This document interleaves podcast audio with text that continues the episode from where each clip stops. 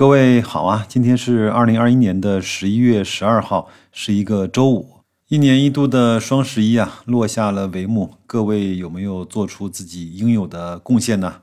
白老师和电商团队呢，这两天也是累得不轻。虽然成绩呢还可以，但是还是非常的辛苦啊。那今天呢，我们就稍微简单的聊两句啊，主要聊几个事儿吧。昨天这几个地主家的傻孩子呢，长得还不错啊。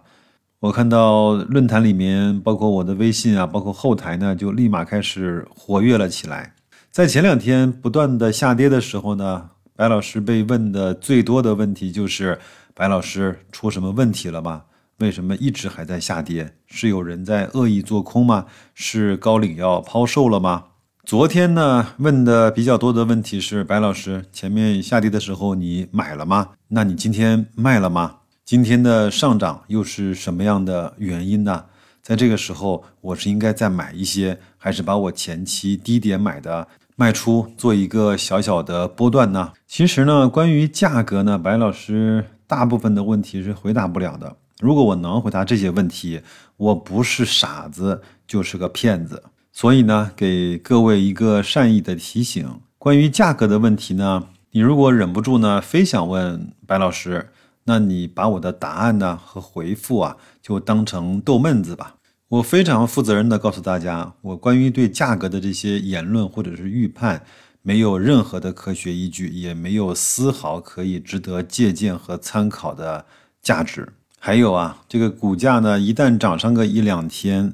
在雪球啊，在网上的一些言论呢，就开始说哦，地产已经度过了它至暗的时刻，格力呢即将在四季度或者是明年啊，慢慢显露出来转型的效果。还有格力呢，最近这个董总的秘书啊，好像叫什么孟雨桐，对吧？也慢慢的开始在网络上走红。有人我估计呢是开玩笑的问我，白老师。董明珠说要把这个莫雨桐呢培养成第二个董明珠，你看这怎么办啊？那格力不是成了家族企业了，不是成了世袭罔替的领导人的接班制了？这不是完全是坏了事儿吗？我听完之后呢，只能呵呵一笑啊。这个是上市公司啊，是个有董事会的企业呀。你以为是像那个地产公司老杨传给小杨，还有那个做饮料的公司老宗传给？小宗同志这么简单的事儿吗？有一次呢，我跟一个朋友开玩笑，我说如果把格力呢，董总这个位置啊给白老师来做，我可能连一天都做不下去。虽然呢，白老师这么多年以来做的也是企业管理的事情，但是在那个位置上，哈哈，你还是饶了我吧。今天就这么闲聊两句啊。有的朋友问啊，白老师，这到底什么是个底啊？我的回答是：底部呢和顶部啊，只有在走出来的时候，过后你看哦，原来这儿就是底，原来那个就是顶。还有一个比较直观的说法呢，就是底部呢就是逼得你想卖出股票的时候，那个地方就是底；那个顶呢就是勾引你想买入的时候，那个地方大概率离顶部呢也就不算太远了。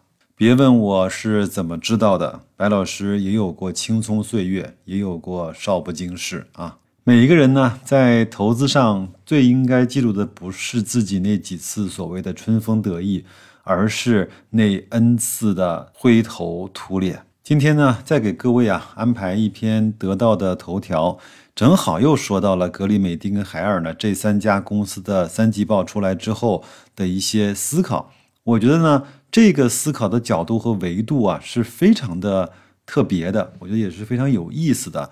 白老师从来也没有从这个方面呢去思考过，但是我曾经思考另外一个行业，也得出了和大家即将听到的这个得到头条中的那个结论几乎是完全一样的结论。各位呢，先去听一下我给各位剪辑的这短短的几分钟的节目，然后呢，我在。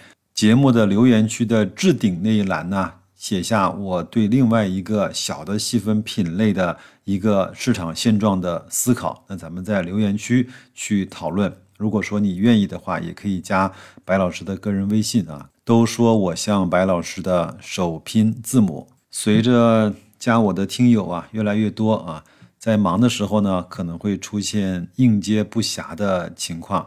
但我呢，只要空下来有时间的时候呢，我就会给大家做一下简短的回复。好吧，今天就这样，各位听下录音，我相信你会得到一个完全不同的视角和思考的路径的。依然要祝各位生活愉快，投资顺利，再见。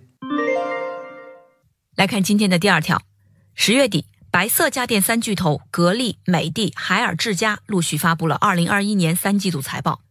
整体来看，白电三巨头前三季度的业绩不错，实现了营收、利润双增长。其中，海尔智家的利润增长最猛，前三季度利润增速达到百分之六十点二；美的的营收增长最猛，前三季度营收增速达百分之二十点五七。相比来说，格力的业绩稍显逊色，不过利润也实现了前三季度百分之十四点二的增速。好，消息就说完了，下面我们来看看能从中学到点啥知识。你有没有发现一个奇怪的事情？白电三巨头的主要产品就是空调、冰箱、洗衣机三大件儿。这么多年来，这些产品在技术上并没有什么革命性的突破。相比于以摩尔定律来创新的 IT 行业，白电产业简直就是在以龟速前进。但是，头部公司的营收、股价却能够一直保持稳定的增长，深受长期投资者的青睐。这怎么解释？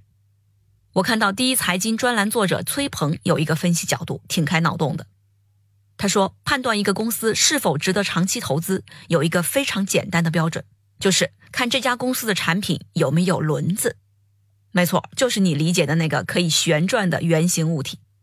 崔鹏说，有轮子的行业比没轮子的要好，而轮子旋转的环境越糟糕，这个行业头部公司的可投资度就越高。举个例子。当电视机还处在 CRT 时代时，就是背后有一个特别臃肿的后盖，里面是有散热的轮子的，那是电视机行业的黄金时代。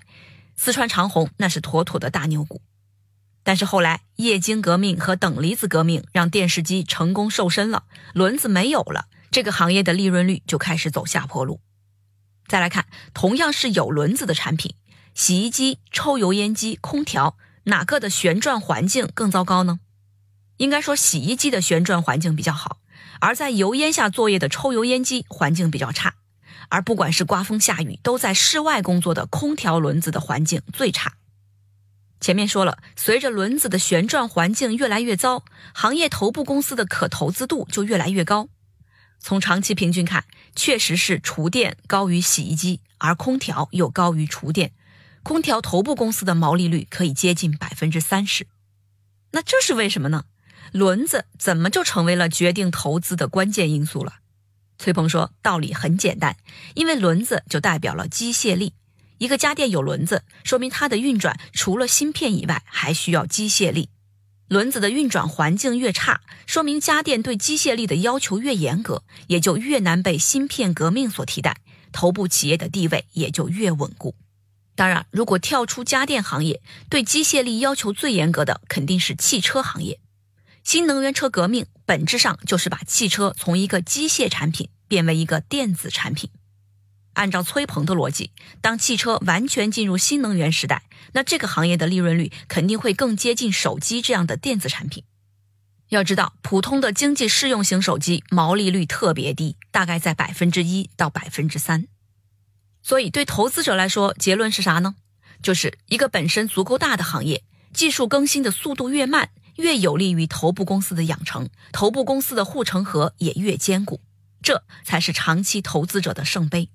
这也是为什么巴菲特老爷子最心爱的股票就是可口可乐。